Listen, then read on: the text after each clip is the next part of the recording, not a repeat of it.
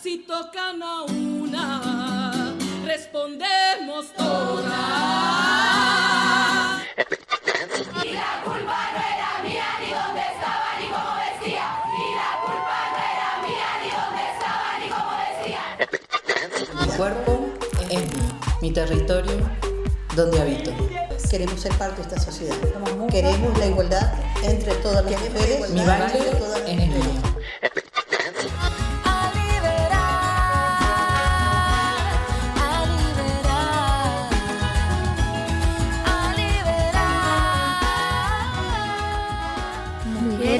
Tierra.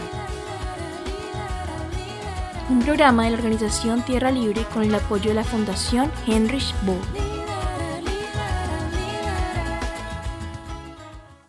La desigualdad económica y la exclusión social siguen siendo uno de los problemas más graves que afectan a Colombia. La feminización de la pobreza se expresa en cifras como las que arroja el Programa de las Naciones Unidas para el Desarrollo en 2016, el cual demuestra que el 53% de las personas que viven en situación de pobreza extrema y moderada son mujeres y se concentran principalmente en el campo o fuera del sistema compuesto de las ciudades donde no hay suficiente infraestructura ni todas las oportunidades necesarias de empleo y generación de ingresos.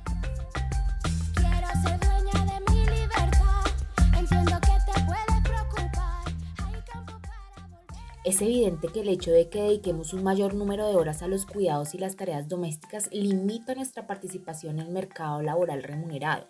Asimismo, factores como el acceso a educación, capacidad de agencia y las relaciones desiguales de poder entre hombres y mujeres permiten explicar la inequidad laboral y de ingresos entre ambos sexos.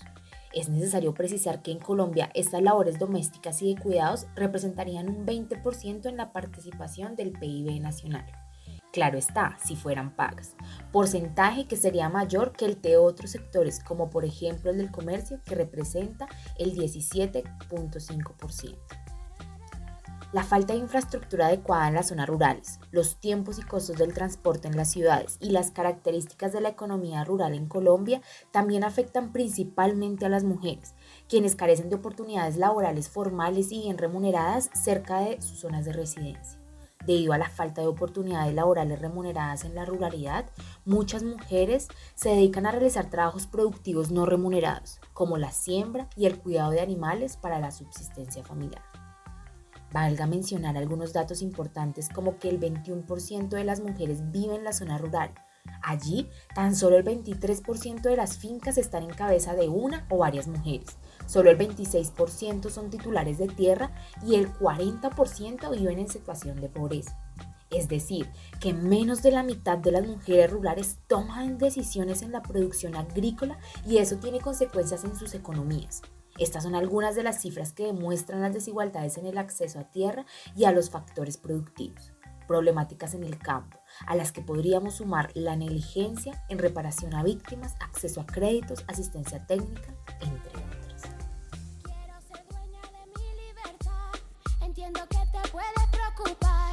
Hay campo para volver a empezar. Si me equivoco, lo vuelvo a intentar. Quiero ser dueña de mi libertad. Entiendo que te puedes preocupar. Hay campo Mujeres como Ruth Zamudio Gaitán, una de las fundadoras del mercado orgánico del Sumapaz, son ejemplo de berraquera y empoderamiento económico. Ella dice que Antes era muy difícil porque se creía que las mujeres estábamos para cocinar, para criar los hijos, y resulta que creamos los hijos, cocinamos, lavamos y tenemos mercado. Hace 10 años cuando yo empecé en este cuento era muy complicado, sobre todo con los señores. Hacerles meter en la cabeza que las mujeres sí van al mercado orgánico a construir, a aprender y a enseñar también.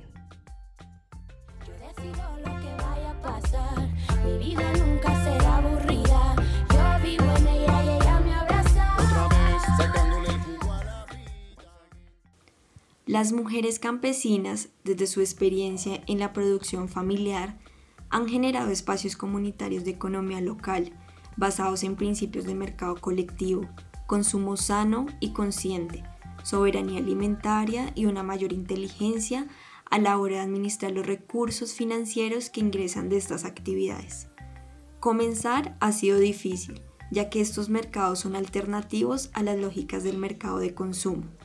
Sin embargo, estos espacios se han mantenido y han cobrado importancia a la hora de valorar estas innovadoras propuestas productivas y las prácticas cotidianas de las personas que integran estos mercados, ayudando a la materialización de estas economías alternativas que han generado las mujeres campesinas para su bienestar y el de su familia. Las experiencias de todas las mujeres que le apuntan al empoderamiento económico constituyen una alternativa frente a la economía basada en el simple intercambio comercial. Con ello, pensar en economía y mujer es crear, alimentar, diseñar y reproducir un sistema económico que responde a un circuito integral de vidas, familias y sueños personales.